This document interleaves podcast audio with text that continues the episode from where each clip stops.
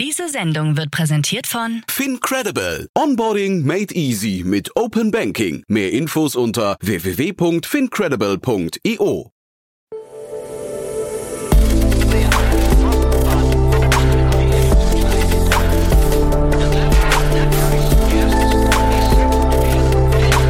Startup Insider Daily. Investments und Exits.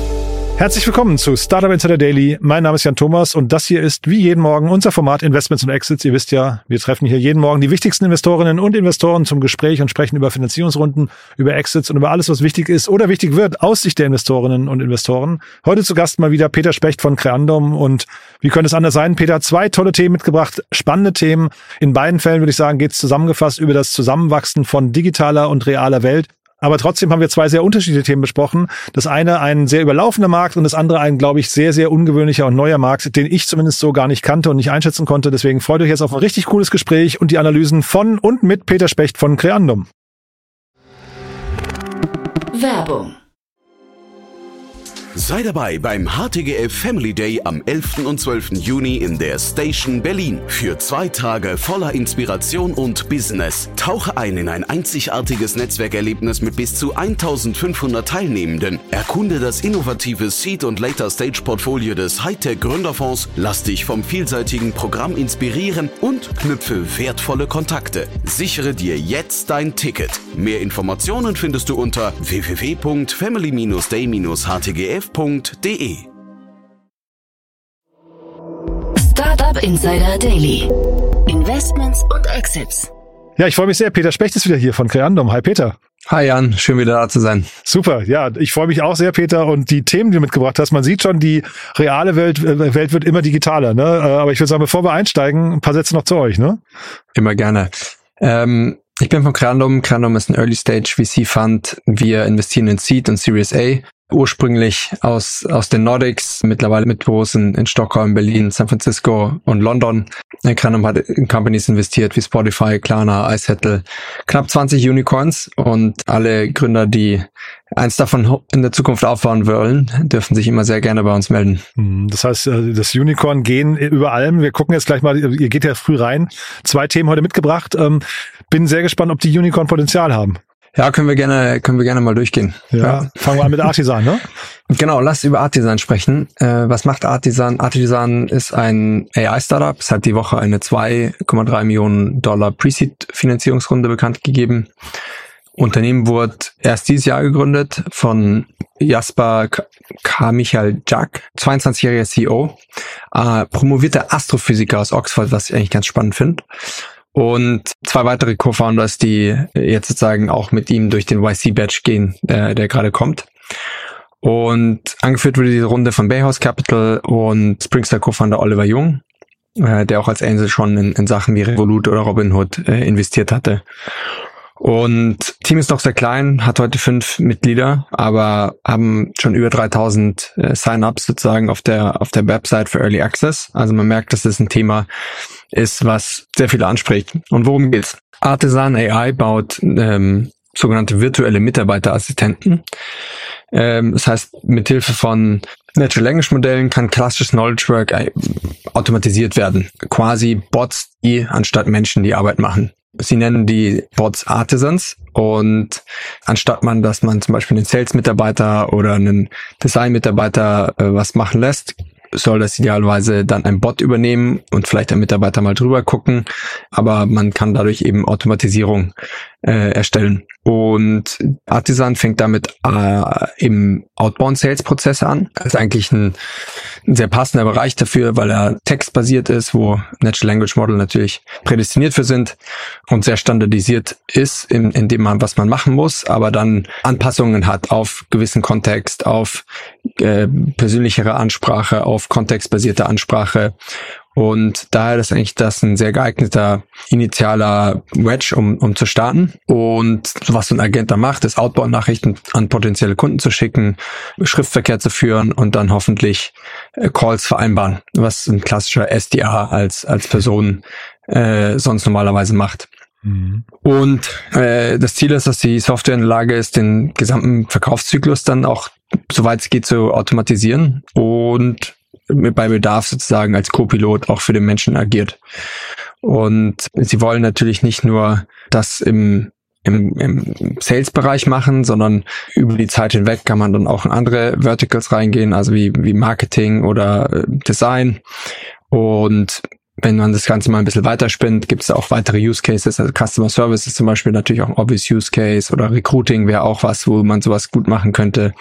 Also ich bin mir, ich kenne die Roadmap von Artisan nicht, daher weiß ich nicht, in was sie alles reingehen werden, aber äh, meist bei dem, was wir im Markt von verschiedenen Playern hier gesehen haben, ist es meistens so, dass sie sich eins dieser Verticals wie Customer Service, Recruiting oder, oder Sales aussuchen und dann in verschiedene äh, versuchen horizontal zu, äh, zu expandieren. Und das, weil da die Arbeiten immer so repetitiv sind oder wie erklärt man sich diese, diese Bereiche gerade? Korrekt, weil sie A häufig repetitiv sind, B, weil sie textbasiert sind. Also meistens im Customer Service Chat kannst du voll, vollkommen Text meistens ab oder zum großen Teil textbasiert abbilden.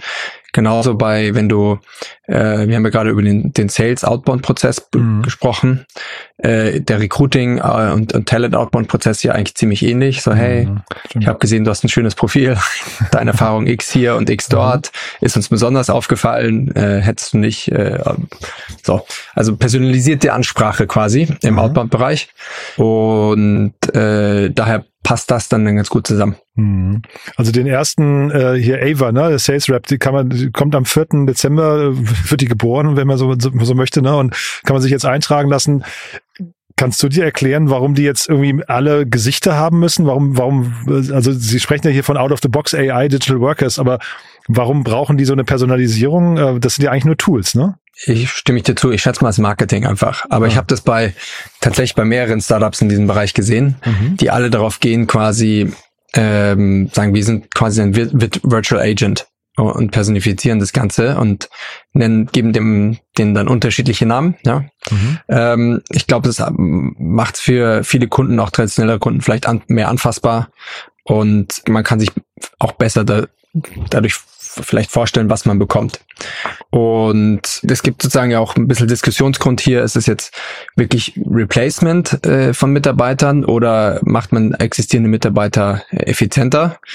Und ich glaube, den Pitch, den man den man hört von, von SaaS in dem Bereich geht eigentlich in beide Richtungen. Also häufig fängt es damit an, den existierenden Mitarbeiter x-fach effizienter und produktiver zu machen. Und dass ein Sales Rep zum Beispiel halt äh, nicht nur seine eigenen Calls schedulen muss und dann Outreach machen muss, sondern nur noch Calls oder sich auf Calls fokussieren kann und dann sein, sein Output an Calls einfach deutlich erhöhen kann. Und ja, ja das Potenzial von Automatisierung ist hier schon schon sehr hoch mhm.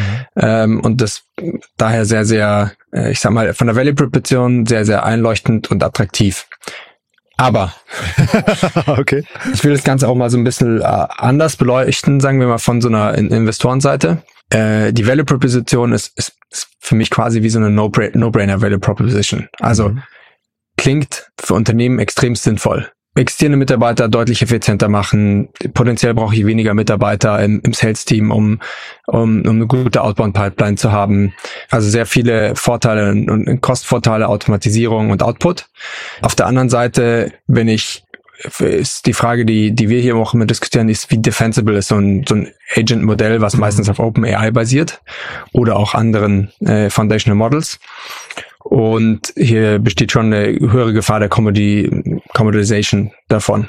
Mhm. Und es ist, es ist dann, wenn du es auf diesen Models aufbaust, gar nicht mehr so schwer, den, so ein Agent zu bauen. Und das siehst du auch daran, dass es gerade x Startups gibt, die das Ganze versuchen. Und manche mhm. starten mit Sales, manche starten mit Marketing, manche starten mit Recruiting oder anderen Bereichen.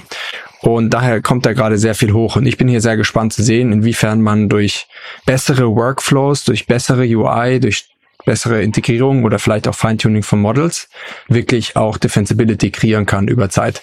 Wenn man hier an Companies denkt, die in fünf bis zehn Jahren potenziell gekauft werden oder, oder an die Börse gehen sollen. Zweiter Punkt ist sozusagen noch, OpenAI ist natürlich auf der einen Seite die, die Technologie, die viele enabled oder andere Foundational Models. Andererseits, wenn man sich auch die äh, vor kurzem die, das, das letzte Release von OpenAI anguckt, ähm, haben sie customized GPTs und Assistant mhm. APIs veröffentlicht, sowohl für technische User als auch für Knowledge Worker. Und damit kann man quasi sein über OpenAI seine eigenen Agents auch bauen. Also man kann OpenAI sagen, hey, du bist jetzt so und so sollst du dich als äh, Agent oder als GPT verhalten. Und da ist auch zu sehen, inwiefern das quasi äh, relevant wird oder mit, mit diesen Tools hier competet. Ich glaube, man hat definitiv eine gewisse Workflow und, und UI-Ebene, die ist deutlich, wofür so, solche Tools wie äh, Artisan eben es Unternehmen deutlich einfacher machen, das gut im Unternehmen zu deployen und die vielleicht wahrscheinlich die bessere Solution sind, als über äh, direkt über OpenEye zu machen. Aber man weiß eben nicht hier, was in der in der Zukunft passiert und wie sich das entwickelt wird. Also es ist sehr sehr spannend zu sehen. Aber das Interesse ist, glaube ich, sehr hoch an, an der Value Proposition von solchen Tools. Das heißt, ich kann mir sehr gut vorstellen, dass einige von diesen Tools ein, ein sehr, sehr gutes Wachstum äh, in, den, in der nahen Zukunft erstmal sehen werden. Mhm. Ja, ich glaube jetzt hier Sam Altman, dass ja OpenAI den, den, oder den ChatGPT den neuen Release vorgestellt hat. Danach wurde ja viel, äh, wurde allerorts gesagt, viele Startups, die bis, bis zu dem Zeitpunkt noch eine Existenzberechtigung hatten, haben die eigentlich über Nacht verloren. Ne? Absolut. Und ich glaube, das ist auch was, was wir als Investoren stark monitoren es gibt viele Bereiche, in die OpenAI auch, auch expandieren wird, auch in den nächsten Releases. Bislang hat OpenAI eigentlich immer positiv überrascht, also immer viel overdelivered in ihren Releases. Und wenn es so weitergeht, wird auch in den nächsten Releases weitere Startups äh, absterben, sagen wir es mal so. Hm. Und was mich hier wundert, ähm, weiß nicht, wie du das siehst, aber Sie gehen jetzt davon aus, man baut eben so einen Agenten, so einen, einen Artisan und dieses Modell skaliert man dann eben in andere Bereiche. Also jetzt zum Beispiel, man fängt im Sales an, dann Designer, dann vielleicht äh, Marketer, haben wir noch gerade gesagt, und HR und so weiter. Das heißt ja eigentlich im Kern, sagt man, der Artisan ist das Produkt, was man eigentlich äh, skaliert. Ich hätte jetzt eigentlich gedacht, man äh, tut sich doch leichter, wenn man irgendwie in einem Bereich zum Beispiel Sales, äh, irgendwie alle Tools, die es dort gibt, alle Daten und sowas richtig erfasst. Also ich sehe die Brücke eigentlich gar nicht so richtig zwischen zum Beispiel jetzt äh, einem HubSpot oder Salesforce und dann auf der anderen Seite Photoshop und Illustrator zum Beispiel. Ja, also ähm, deine Frage, du meinst sozusagen Richtung, warum muss man hier ein Horizontal Play machen, ja, wenn genau. äh, man das auch vertikalisiert machen kann? Also was ist sinnvoll? ja auch zu. Ja, ja. mhm. ja genau. Ja. Also ich, ich glaube, es gibt hier beide Ansätze tatsächlich. Und du kannst, also die andere Frage, die du stellst, ist, ich sag jetzt mal, äh, Outbound Sales Automation. Also es gibt sowas wie Salesloft und Outreach, die quasi äh, auch aktuellen SDRs helfen, Outbound zu automatisieren oder halt die damit arbeiten mit Sequencing etc. Mhm. Und was man kann sie sozusagen als Incumbents ein bisschen im Space auch dann, dann sehen oder als Tech-Startups, die schon länger, die es schon etwas länger gibt, würde ich sagen. Mhm. Wenn die einfach AI-Features einführen, wäre das nicht besser als jetzt quasi einen Horizontal Agent, weil die könnten viel tiefer gehen und haben bereits sozusagen Daten und ähnliches. Also eine sehr valide Question. Sollte man nicht, in Frage, sollte man nicht einfach äh, sehr, sehr vertikal basiert hier mit oder vielleicht die existierenden Players, wenn sie einfach AI-Features einführen, haben die vielleicht das bessere Offering. Mhm. Das kann durchaus sein. Und ähm, ich würde sagen, die, das Rennen ist hier noch offen, ob, ob Unternehmen dann eine horizontale Plattform bevorzugen oder ob sich für jede Point Solution im vertikalen Bereich die, ich sag mal, AI-enabled Point Solution vielleicht doch durchsetzt. Mhm. Na, zumal ja jetzt hier der, der Markentransfer von einem Bereich auf den anderen, also von Sales auf Marketing oder von Sales auf Design, nicht so einfach ist. Ne? Also jetzt nur, weil, weil der Sales Rep das nutzt, heißt ja nicht, dass der Designer davon hört und dann sagt, ach, das ist die Solution, die gucke ich mir auch mal an, sondern eigentlich fange ich bei Null wieder an und muss den Customer komplett wieder neu akquirieren, oder? Hm, ich würde sagen, kommt aufs Unternehmen an, je nachdem, wie es, wie es, wie es auch strukturiert ist. Mhm. Normalerweise ist, ich sag mal, von einer Funktion auf die nächste Funktion expandieren, wie du sagst, gar nicht so einfach. Der Entscheider ist ein anderer als der Entscheider im Designbereich ja. oder im Finance-Bereich ist ein anderer als im Sales-Bereich. Aber äh, ich, ich frage mich, ob es hier quasi vielleicht doch einen Play gibt, dass man eben wirklich so ein, so ein, so ein ich sag mal, horizontaler Manager quasi dieser ganzen Agenten ist und hier müsste ich mich mal genauer mit beschäftigen, mhm. sozusagen, wo da die, ich sag mal, die, die, die Plattform-Management-Benefits liegen, ähm, das, das dann eben so zu machen. Und es kann auch sozusagen leichter aus der Buying-Sicht, aus der Kundensicht sein, dass man sagt, holistisch drauf guckt, wir möchten unser Unternehmen halt in, mehr in AI enablen und was sind die, sagen wir, sollen wir uns ein Agentenmodell holistisch mhm. angucken und einführen über mehrere Bereiche hinweg, also dass man es top-down anguckt. Mal gucken. Also von der Story kommt, ne? Vielleicht hier noch ein Punkt. Y Combinator, ne? Die, also die, die hier sind back bei Y Combinator. Oliver Jung hast du auch erwähnt. Also eigentlich, Y Combinator hat eine super Marke, ne? Eine super Brand. Ich weiß nicht, also die werden ja wahrscheinlich irgendwas gesehen haben da drin, was dann hinterher doch, was ich vielleicht größer klingt oder größer sein könnte als das, was wir jetzt gerade gesehen haben, ne? Äh, doch, also ich glaube, das, ich, ich glaube, das theoretische Potenzial dahinter sehe ich als als sehr groß. Es ist nur ein äh, ein Frage, also es bewegt sich nur wahnsinnig viel in diesem Markt ja. gerade und es sind wahnsinnig Frage, viele Fragezeichen rechts und links. Deshalb ist es so früh gerade eine deutlich schwerer eine Aussage zu treffen, äh, dass da sehr viel Musik spielt und sehr viel Potenzial ist. Da für mich überzeugt. Mhm. Was hat zu YC? YC ist ich würde sagen, der bekannteste oder beste Accelerator weltweit.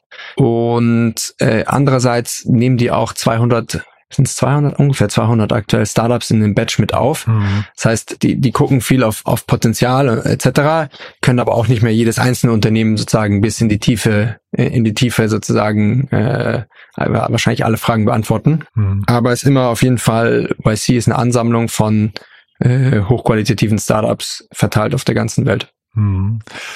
Du, vielleicht noch mal ganz kurz dieser Punkt nur generell gesprochen. Wenn so ein Markt schnell in Bewegung ist und sich unglaublich viel tut, ist das der Moment, wo der Investor kribbelig wird oder ist das der Moment, wo der Investor eher zögerlich wird? Mm, es kommt drauf an. Es hat, also, so, so ein Markt hat, also so ein Markt hat ein Potenzial, dass so ein Startup äh, launcht und das haben wir im AI-Bereich jetzt mehrmals gesehen, ja, dass ein Startup gelauncht hat und innerhalb von fünf Monaten dann irgendwie von 200k ERA auf 5 Millionen ERA gewachsen ist. Mhm. Und das sind dann Wachstumsraten, die, die du sonst nicht in der Geschwindigkeit siehst. Ja? Das heißt, es gibt dann viele Fragezeichen, ja, aber die Upside ist auch deutlich höher, dass man sagt, okay, da ist dann so viel Musik dahinter oder so viel Nachfrage, dass einfach man extrem schnelles Wachstum potenziell sehen kann. Mhm. Und tatsächlich, wenn ein Markt natürlich noch viel in Bewe Bewegung ist, also ein Emerging Market quasi ist, dann gibt es auch mehr Potenzial quasi, dass wenn man sich sehr gut entwickelt, dann einen Winner bauen kann. Mhm. Und sozusagen der, früh, wer früh die Welle reitet, sozusagen da als, als einer der Winner in diesem Space, Spaces rauskommt. Und das ist das, wo Investoren dann natürlich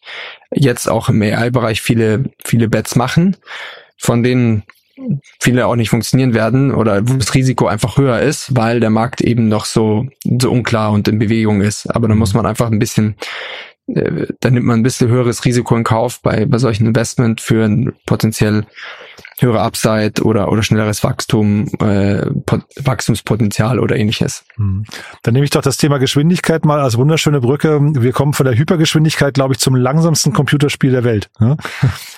Ja, und zwar Microsoft Flight Simulator. Also ich habe, ich muss ja sagen, ich habe Microsoft Flight Simulator 98 zu Hause gespielt und zwar noch ohne ohne Joystick, sondern auf der Tastatur. Aha. Aber deshalb fand ich es auch ganz spannend jetzt zu lesen, dass äh, das Startup Blackshark.ai eine eine Runde gerade geraced hat.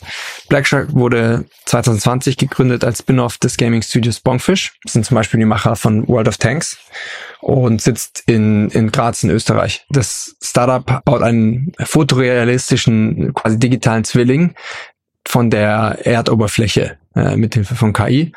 Das Team wurde eben bekannt, da es den, den gesamten orbitalen Hintergrund für Micro, Microsofts Flugsimulator verantwortlich war und deshalb ist oder ich weiß nicht ob deshalb, aber unter anderem ist 2021 der Venture Arm von Microsoft auch in mit einer 20 Millionen A-Runde mit bei ihnen eingestiegen. Und heute hat die Company eine äh, 15 Millionen Erweiterung der Runde bekannt gegeben. Und äh, neben M12 äh, von Microsoft Ventures, Microsoft Venture Fund sind auch noch weitere Bestandsinvestoren mitgegangen wie Point72 Ventures und Maxa, das ist ein Satellitenbildmarktführer. Und nun hat sich auch äh, QTEL beteiligt, das ist ein Non-Profit VC, der in Tech investiert, die für die US-Geheimdienste relevant sind. Und ähm, interessanterweise habe ich mal gelesen, kommt Kapital daraus aus dem Budget äh, von Institutionen wie die CIA in den USA. Und also ein ganz interessanter Mix an, ich sag mal, Strategen und finanziellen Investoren, die da, die da investiert haben. Und ähm, weitere Investoren sind an Bord, auch zum Beispiel Capgemini's VC Fund oder auch äh, oder auch Einstein Industry Ventures. Und ja, äh, auch eine, sagen wir, ein, ein spannendes Produkt sozusagen, was hier äh, Financing bekommen hat. Hm. Finde ich auch spannend. Äh, Flight Simulator wirklich, ich glaube, seit 30 Jahren gibt's den. Ich habe mal geguckt, ich glaube, die 2020er Version wurde zwei Millionen verkauft. Also wirklich ein super erfolgreicher, langlebig, vielleicht sogar die langlebigste, äh, was nicht, äh, Spieleserie, die es gibt. Ich weiß es gar nicht genau. Aber jetzt hier konkret bei Black Shark, was, wie können die Geld verdienen? Also ist der Markt so groß, dass da jetzt so eine 13 Millionen Runde oder fast 14 Millionen Euro Runde gerechtfertigt ist? Also die Antwort der Investoren, die rein investiert haben, ist ja. ja. Mhm. Ich habe den Markt nicht genauestens sagen selber angeguckt, aber ich meine, was hier schon ist, äh, es gibt breitere Anwendungsfelder als nur ein Computerspiel. Also man denkt da auch an Start- und Infrastrukturplanung, an Katastrophenschutz, Naturschutz, äh, militärische Aufklärung und Überwachung. Und ja, im Gegensatz zur herkömmlichen Software dort äh, kann eben ein beschleunigt zum, zum Black Shark äh, die die gestellte Aufgabe finde, XY Objekte in, in diesem Satz von Bildern, für Bildern. Und sowas kann zum Beispiel auch mal spannend für Bauträger oder, oder im Immobilienbereich oder ähnliches sein. Also ich glaube, hier gibt's deutlich auch noch mal mehr Anwendungsfelder, als man sich initial denkt. Ähm, erneuerbare Energien könnte auch was sein, zum Beispiel so, wo kann ich meine Windräder hinstellen und sozusagen Entfernung abschätzen und sowas. Und daher, ich glaube, so Markt ist so ein bisschen größer als, als, als man ursprünglich denkt, wenn man, wenn man das erste Mal davon hört. Mhm. Würdest du die dann sehen, wir sehen ja im Satellitenbereich gerade viel, würdest du sagen, das ist dann ähm, in Konkurrenz zu Satellitenanbietern oder, oder Bilderanbietern oder eher ein Distributionskanal für die? Mm, ich glaube, also sie bauen, äh, soweit ich weiß, ihre Technologie baut darauf auf, dass sie 2D-Bilder nehmen. Ähm, also man nimmt 2D-Bilder der Erde und anhand von proportionalen Erkenntnissen äh, der Gebäude und Infrastruktur etc. transformiert Black Shark das dann in eine 3D-Kopie. Das heißt, wahrscheinlich arbeiten die mit den äh, oder sie arbeiten mit den Satellitenbildern von von diesen Firmen zusammen mhm. und ist daher würde ich sagen eher komplementär zu zu Satellitenbildern. Es geht glaube ich eher darum, wenn man wirklich äh, auch 3D ähm, Daten braucht oder 3D-Gegebenheiten braucht. Mhm. Und wenn es auch mal geht, um Höhen abzuschätzen und, und, und Breiten und ähnliches. Ähm, aber ich glaube, die, An ja, ich glaube, die Anwendungsfelder sind einfach äh, unterschiedlich. Mhm. Und ich habe jetzt gerade fälschlicherweise gesagt, 13 oder 14 Millionen Runde, das ist ja die Erweiterung. Ne? Die Runde insgesamt sind ja über 30 Millionen. Und ähm, vielleicht damit nochmal verbunden, dein Blick, das ist ja für mich gefühlt ein Red Ocean. Ne? Das heißt, die sind ja jetzt, oder gibt's viele von diesen Anbietern äh, und da gibt's jetzt nochmal ein Wettrennen, weil ich hätte jetzt gedacht, die bauen jetzt schon aufgrund auch ihrer Historie mit dem Flight Simulator irgendwas sehr Unikes eigentlich, ne? Ähm, ich, ich würde sagen, ja, also, also ich, hier habe ich jetzt äh, weniger Startups gesehen in dem Bereich als von ähm, als AI-Agents, sagen wir mhm. mal so aber vielleicht, weil ich auch mich auch noch mehr mit AI, AI beschäftige, aktuell gerade. Aber ja, würde ich dir zustimmen. Ja, und ist das ein Thema, wo es dann kribbelt? Also jetzt nicht das Konkrete, sondern wenn man so ein Red Ocean, dann sieht man plötzlich, okay, da, da äh, wird eine Extension aufgemacht. Ähm, weißt du, das ist ja wahrscheinlich dann irgendwie auch in euren Kreisen bekannt, ne, dass dann irgendwie so ein Startup da äh, nochmal Geld einsammelt guckt man sich so, sowas dann genauer an, weil, weil man halt sagt, boah, Red Ocean könnte eigentlich, wenn sowas klappt, so Moonshot-mäßig dann ein richtig großes Ding werden? Ja, ich glaube hier, ähm, hier kommt es insbesondere eben auch, äh, ich würde sagen, doch auf den Markt an. Also ich glaube, der der Markt für Geospatial Datenanalyse ist theoretisch irgendwie groß. Also es sind, irgendwo habe ich mal einen Market Report gelesen, dann siehst du irgendwie 50 Milliarden. Aber sowas ist dann immer eine Riesenzahl und dann muss man genau gucken, was kannst du eigentlich adressieren und was ist mhm. Satellitenbilder und was ist 3D-Bilder und ähnliches. Und ich glaube, Kribbels, ähm, ich glaube, bei sowas kribbelt, wenn man sich den Markt genau anguckt und schaut, welche Nische können die da wirklich adressieren, welche Kunden sind das, wie schauen, wie schauen diese Kunden aus, wie, wie schnell sind, also ich sag mal, Infrastrukturplanung und Städte sind jetzt normalerweise nicht Kunden, an die man super schnell verkauft. Ja, deshalb muss man dann genau angucken, wie sind dort die Sales Cyclen und dann da in die Details reingehen, ob, ob die Sachen dann einen exciten und und wenn die if they check out, dann dann kribbelt, sagen wir mal so. Cool. Ja, also ich finde es ein spannendes Thema. Ich kann das nur gar nicht greifen. Ne? Ich, ich kenne den Markt zu wenig, aber ich finde es irgendwie cool, dass sich so ein Unternehmen in so eine Richtung entwickelt. Hätte ich auch überhaupt nicht erwartet. Ne? Ja. Also sehr spannend. Haben wir was ver vergessen, was Wichtiges, Peter? Ich glaube, wir sind durch. wir sind durch. Cool. Du, da war es ein tolles Gespräch, wie immer. Ähm, vielleicht zum Schluss nochmal dein Call to Action. Wer darf sich melden? Alle Gründer, die spannende Business aufbauen wollen mit paneuropäischen oder, oder globalen Ambitionen, immer gerne ähm, bei uns durchschreiben per E-Mail oder LinkedIn. Und im AI-Bereich, äh, würdest du sagen, das macht Sinn, sich noch zu melden oder muss man da erstmal jetzt kurz durchatmen? Absolut. Also ich glaube, AI ist einer der Bereiche, die wir mittlerweile, also aktuell mit am meisten angucken, wo auch sehr viel, sehr viel gerade passiert. Und ähm, wir haben dieses Jahr auch schon äh, ja viele Companies da angeguckt und Creandum hat äh, auch ein, ein paar Deals im AI-Bereich dieses Jahr bereits gemacht. Super. Peter, dann ganz lieben Dank. Nicht nur dieses Jahr. Nicht nur dieses Jahr, ja, cool. Also, cool, dass du da warst und dann eine gute Woche wünsche ich. Ne? Danke, Jan, ebenfalls. Bis zum nächsten Mal. Bis zum nächsten Mal ne? Ciao. Ciao, ciao. Startup Insider Daily, Investments und Exits. Der tägliche Dialog mit Experten aus der VC-Szene. Ja, das war Peter Specht von Creandum und das war, wie angekündigt, ein richtig cooles Gespräch.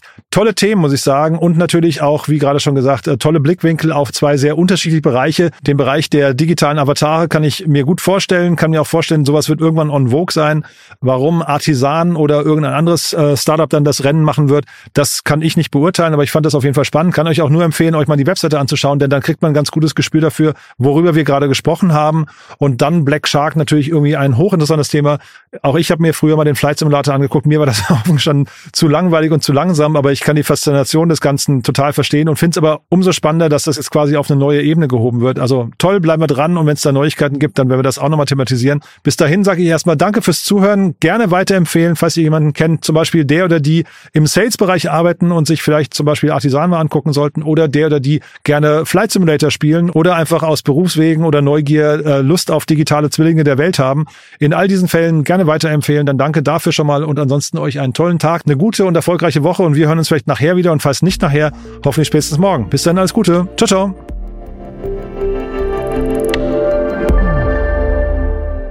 Diese Sendung wurde präsentiert von Fincredible. Onboarding made easy mit Open Banking. Mehr Infos unter www.fincredible.io.